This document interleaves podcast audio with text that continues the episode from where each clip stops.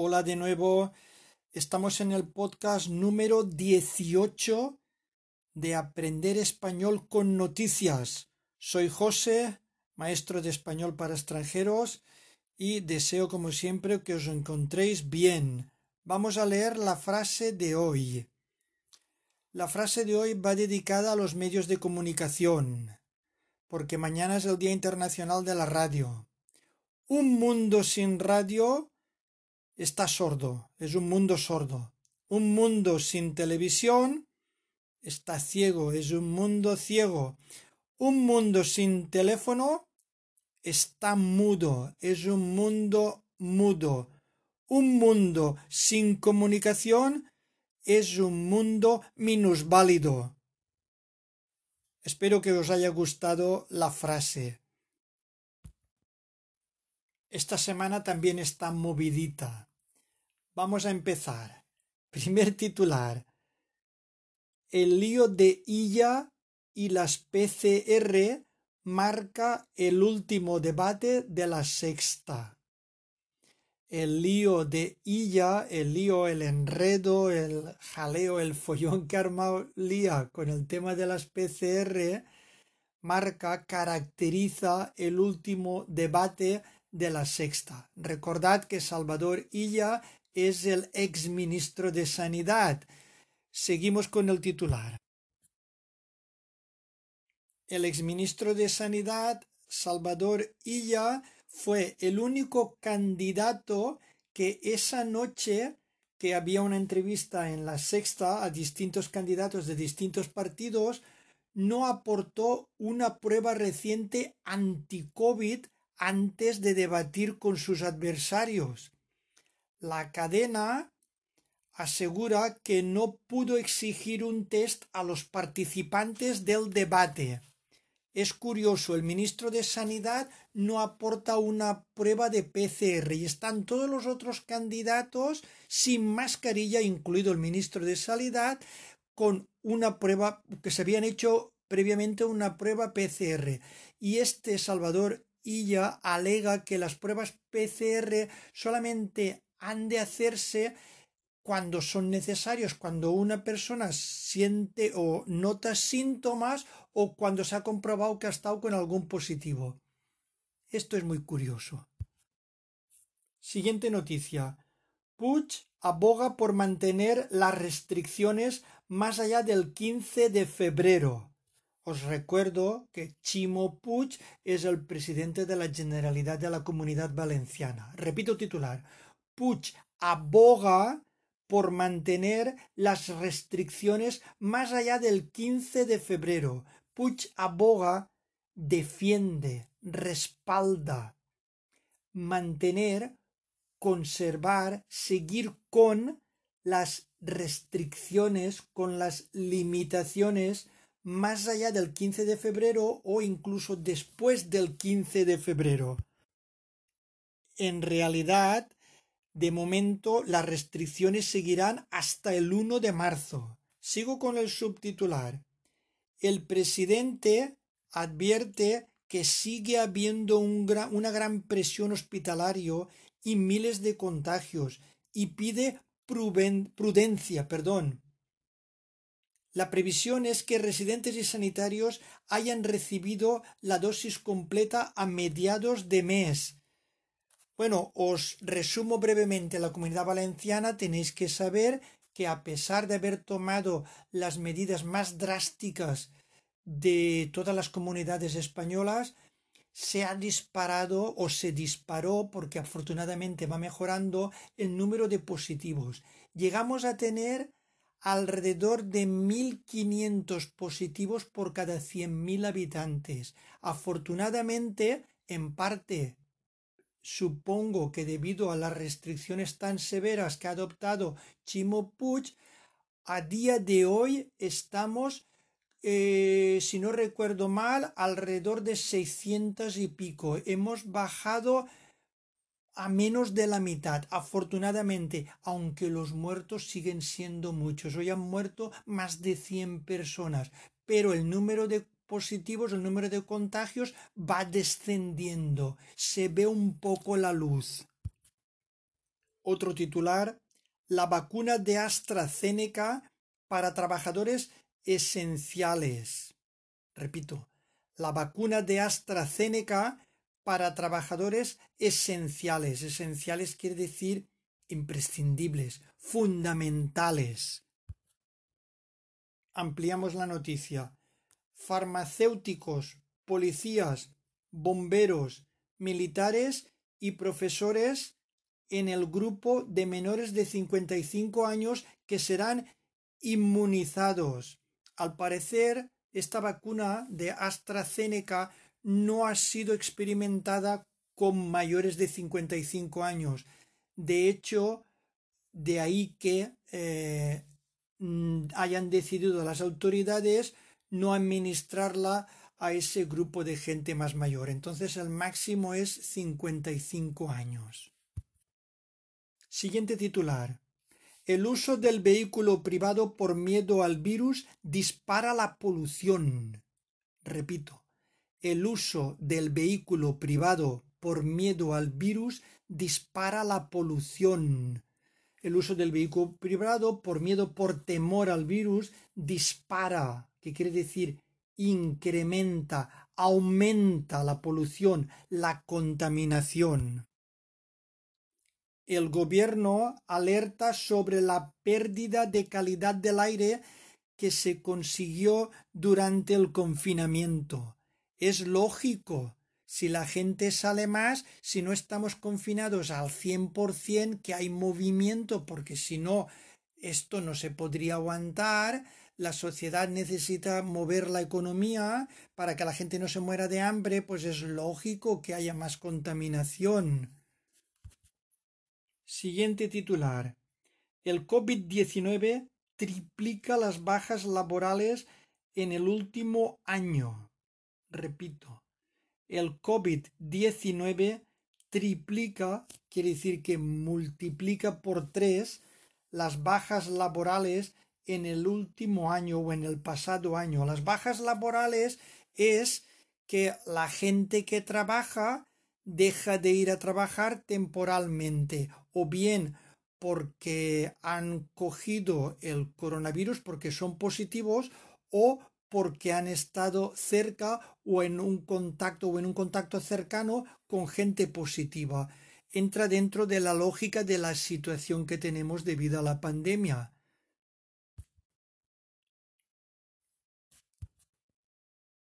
Continuamos. La UE reconoce su falta de previsión en la compra de vacunas. Repito, la UE, la Unión Europea, reconoce, que quiere decir que admite, confiesa su falta de previsión o su exceso de confianza o su negligencia o su descuido en la compra de vacunas. La presidenta de la Comisión asume que fueron demasiado optimistas con la capacidad de producción y subestimaron las dificultades de la fabricación en masa.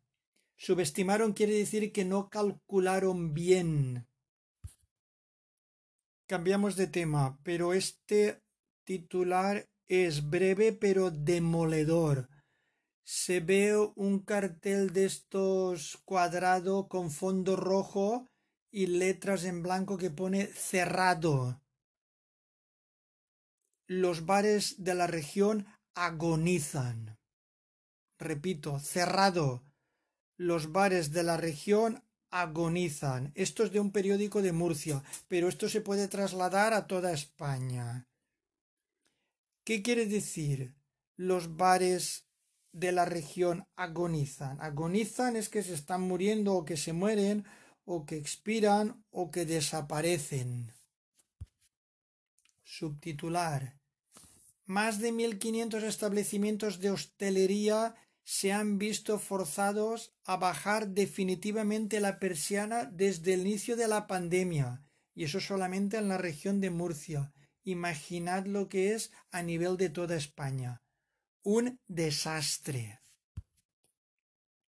Otro titular relacionado. Salvar el verano exige doblar el ritmo de las vacunaciones.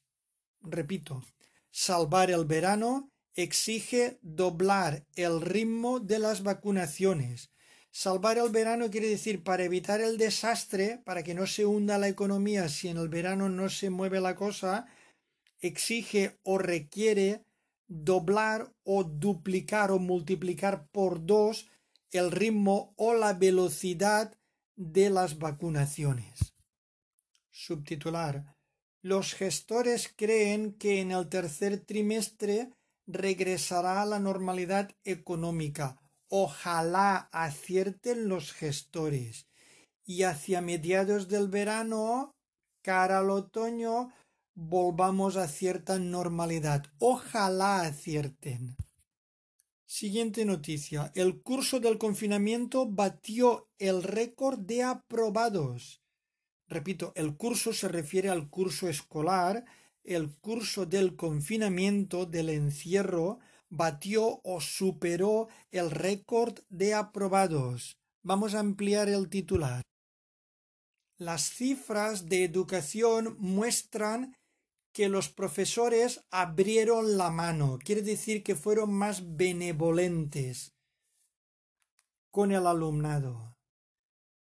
El curso pasado, marcado por el cierre durante tres meses de los centros educativos como medida de emergencia para frenar la primera ola del coronavirus, terminó con la mayor proporción de aprobados que se recuerda, las autoridades educativas decidieron flexibilizar las normas de promoción de curso para compensar las graves dificultades que afrontaron los alumnos.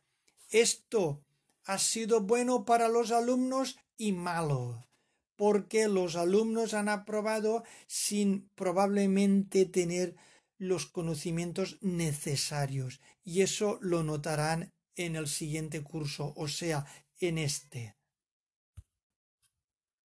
Ahora vamos a meternos en unas cuantas noticias relacionadas con el vicepresidente del gobierno, que es todo un personaje.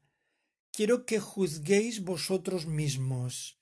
Ahí va un titular. Podemos, que es el partido que representa Pablo Iglesias, como sabéis, el vicepresidente del gobierno, Podemos pide despenalizar el enaltecimiento del terrorismo. Si lo habéis oído bien. Podemos pide despenalizar el enaltecimiento, que quiere decir halago o elogio del terrorismo. Repito, Podemos pide despenalizar, que quiere decir legalizar. Si tú despenalizas algo, es que lo lo legalizas o es que lo encuentras normal que la gente enaltezca, que halague, que elogie a los terroristas, a la gente que ha asesinado a miles de españoles durante muchísimos años. Esto es demencial. Aquí no se ha terminado. Escuchad. Subtitular. El partido, se refiere al partido de Pablo Iglesias, Podemos, propone legalizar también las ofensas al himno, se refiere al himno de España, y a la bandera, también a la bandera española, lógicamente, y eliminar delitos contra la corona. Sin palabras. Otra noticia relacionada con el vicepresidente del gobierno.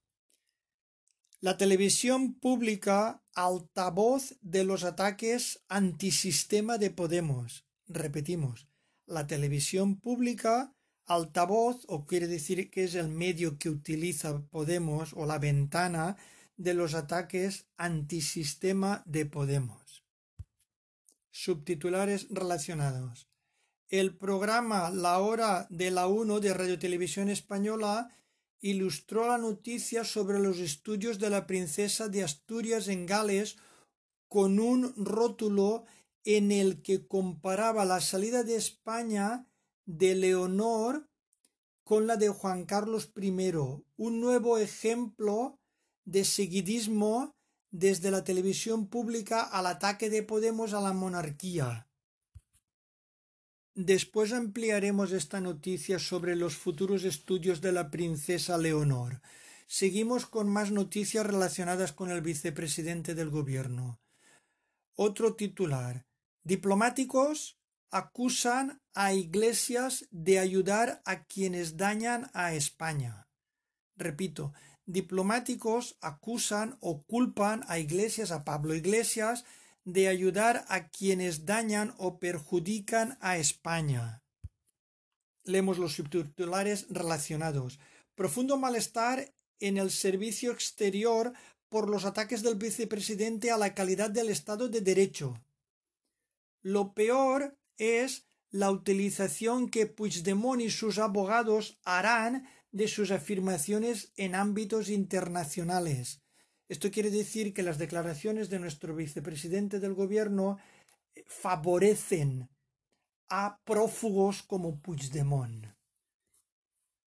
Avisan de que destroza el trabajo realizado para contrarrestar el discurso de la represión y de los presos políticos. Esto está entrecomillado en Cataluña.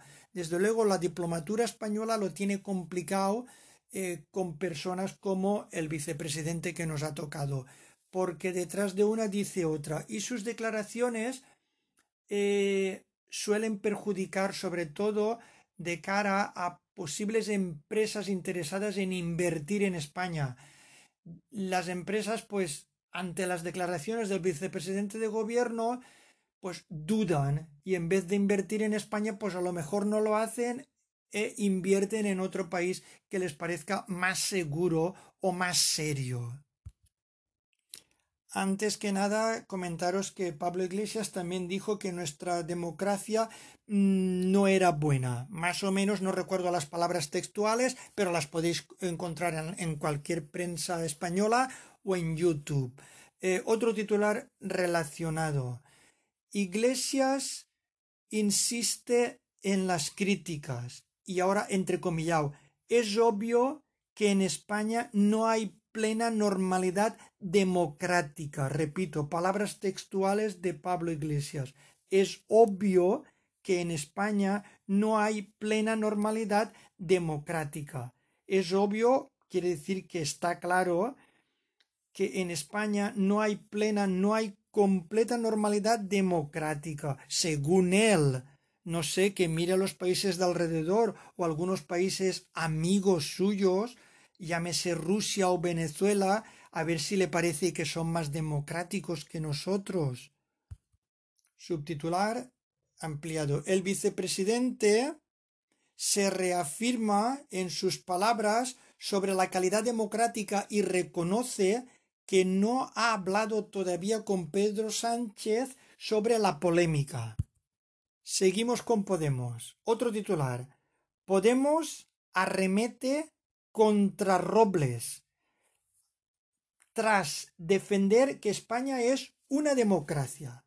Repito, Podemos arremete o ataca a Margarita Robles, que es la ministra de Defensa. Entonces, Podemos arremete contra Robles tras defender, apoyar o sostener que España es una democracia. Lógicamente, la persona que defiende o que defendió o apoyó que España es una democracia es la ministra de Defensa Margarita Robles.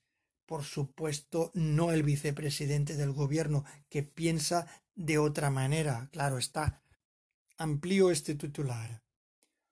Una nueva grieta se abrió ayer en el Ejecutivo tras el ataque de Ivonne Belarra, eh, secretaria de Estado de Agenda 2030, a la ministra de Defensa Margarita Robles por animar a sentirse orgullosos de España. Belarra eh, le contestó que una democracia plena habría dejado de vender armas a Arabia Saudí.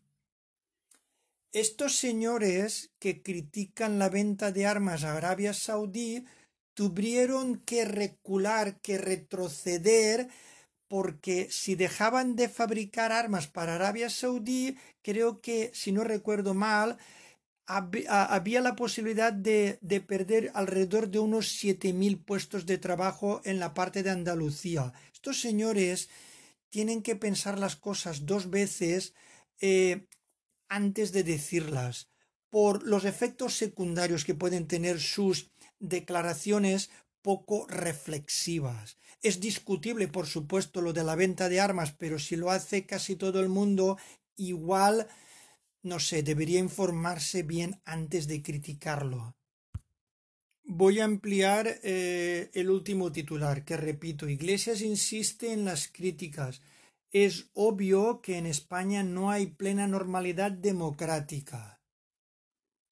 Pablo Iglesias no sólo rectifica sus palabras sobre la calidad democrática de España, sino que va más allá. Decir que no hay plena normalidad democrática es verdad, ha afirmado el vicepresidente segundo en una entrevista en RACI o RAZ 1, en la que ha insistido en que es una obviedad decir que en España la democracia es mejorable. Incluso ha ironizado sobre el tema. El entrevistador ha explicado que Pedro Sánchez era el único líder de los principales partidos que había rechazado una entrevista durante la campaña electoral catalana, a lo que Iglesias ha respondido ya sabes cómo es la normalidad democrática. Esto va entrecomillado.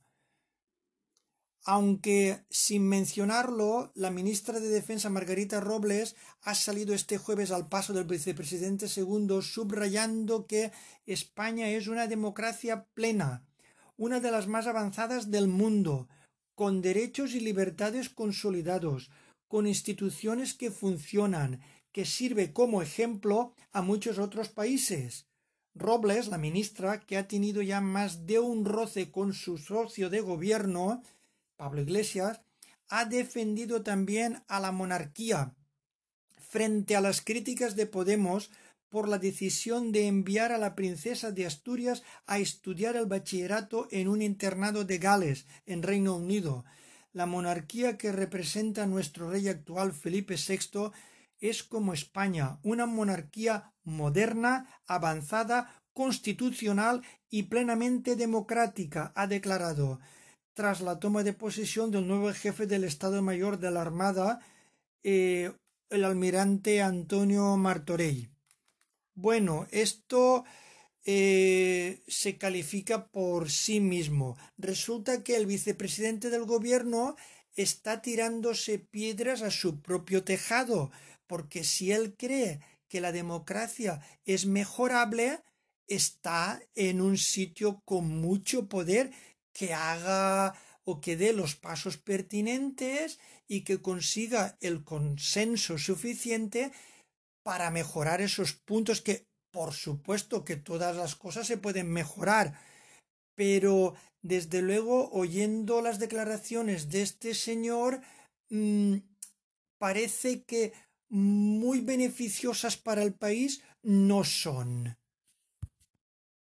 Hay otro titular que no tengo a mano ahora, pero al parecer hay una especie de rapero Pablo Hassel que tiene un vídeo en YouTube que podéis ver en el que canta un rap eh, insultando a la corona, insultando al rey y se titula Muerte a los Borbones. Como lo oís. Muerte a los Borbones. A ver, sabemos que el rey Juan Carlos, el rey emérito, ha decepcionado a todos los españoles de bien pero de ahí a hacer un rap o una canción pidiendo la muerte de los Borbones hay un trecho, hay un camino largo. Somos seres humanos, somos seres civilizados o qué somos. Si el rey emérito ha cometido delitos de fraude o de corrupción, que la justicia actúe con contundencia y que lo pague pero no fomentemos el odio. ¿En qué país estamos? ¿Dónde estamos llegando? Quiero ampliar esto con toda la educación y el cuidado del mundo. Después de estos titulares, eh, he llegado a un punto en el que digo, bueno, ¿qué pasa? ¿Dónde estamos llegando? Eh, ¿Estamos perdiendo el norte? ¿Estamos perdiendo el sentido común?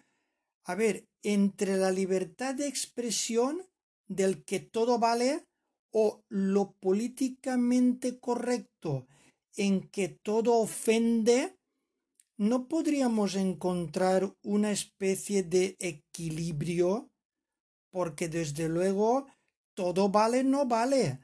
No vale el insulto, no vale la ofensa, ni el ninguneo, ni la humillación, ni la falta de respeto. La falta de respeto no vale, ni el abuso tampoco vale, ni la calumnia, ni la falsedad, ni la mentira, ni las injurias valen. No es correcto, no es decente. La libertad de expresión sí, pero con respeto. Tampoco vale eh, que lo políticamente correcto, que todo me ofende, no puedo decir nada eh, si no lo miro con lupa, porque esto de lo políticamente correcto hay que entrecomillarlo muchas veces, parece que sea una censura, una falta de libertad, una represión, una prohibición. Señores, por favor, ¿por qué no buscamos un término medio? ¿Por qué no se usa el sentido común, el respeto, la corrección, la elegancia y la diplomacia para decir las cosas sin insultar, sin agraviar a los demás, perdonad, con consideración, con tolerancia, con buena educación, utilizando el civismo, la cortesía, la amabilidad, la moderación. Por favor, señores, ¿nos estamos vulgarizando como sociedad? ¿Estamos perdiendo el norte? ¿Estamos atrasándonos y volviendo al neardental? Por favor, reconsideremos las cosas. Somos una sociedad civilizada. Puede haber libertad de expresión, pero siempre con respeto. Hay que buscar un equilibrio. Esto habría que estudiarse bien y no perder el tiempo nuestros políticos en otro tipo de cosas, porque esto es preocupante. El COVID, preocupación número uno, y la, junto con la economía y el empleo.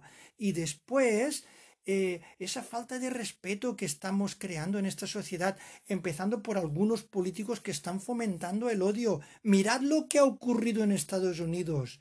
Esperemos poderlo parar a tiempo y no llegar tan lejos. Por favor, señores, reflexionemos todos como sociedad y usemos un poco el sentido común, por favor. Dos noticias positivas. La princesa Leonor hará los dos años de bachillerato en Gales. Repito, la princesa Leonor hará los dos años de bachillerato en Gales. Hará cursará, estudiará los dos años de bachillerato en el país de Gales. Ampliamos la noticia de la princesa Leonor. Leonor, según explicó la zarzuela, al Palacio de la Zarzuela se refiere en un comunicado, ha pasado una fase inicial de preselección que ha desarrollado de forma anónima y otra fase final con pruebas que ha realizado por vía telemática. La princesa estudiará materias de ciencias y letras y se incorporará a la institución como muy tarde a principios de septiembre. El centro dispone de varias casas en, las que los alumnos viven en régimen de internado. El coste de los, de los estudios asciende a 76.500 euros, que eh, os leo el subtitular donde viene esto. La zarzuela concreta que Felipe VI y Leticia pagarán personalmente los, 76.500 euros que costará con el sueldo que reciben de los presupuestos del Estado. La niña cursará la modalidad internacional en la institución que Colegios del Mundo Unido tiene en Gales y vivirá en régimen de internado.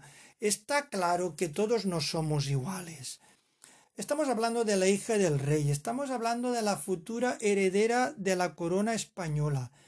Pues lógicamente, si pueden, pues quieren el mejor colegio o uno de los mejores, como quiere cualquier padre en cuanto puede, pues darle lo mejor a su hijo, y eso tenemos que admitirlo. Varios de estos políticos progresistas que critican lo de la princesa Leonor, sus estudios en el extranjero, han estudiado ellos mismos y llevan a sus hijos a los mejores colegios. Lo que pasa es que eso no interesa, no interesa decirlo porque queda mejor utilizar el sistema público, que también hay que utilizar porque es muy bueno. Pero si se puede mejorar, cualquier familia busca lo mejor para sus hijos. Y lógicamente los reyes de España pues hacen lo mismo, como hará de la coleta cuando sus hijos sean mayores, cuando nadie se acuerde ya de él, porque seguramente habrá ahorrado el dinero suficiente para darle la mejor educación a sus hijos, como está mandado. Finalizo con otra noticia. Oro. Lucas Eguíbar logra el primer título mundial español de snowboard cross de la historia. Repito, el titular viene en grande. Oro la foto de este chico eh, snowboarding y pone Lucas Eguíbar logra el primer título mundial español de snowboard cross de la historia. Logra, consigue, obtiene, alcanza. Y hasta aquí puedo leer porque me he pasado de la media hora. No quiero hacer podcast largos. Disculpadme si me he extendido, pero necesitaba decirlo. Gracias por escucharme. Cuidaros. Hasta la semana que viene. Adiós. Bye.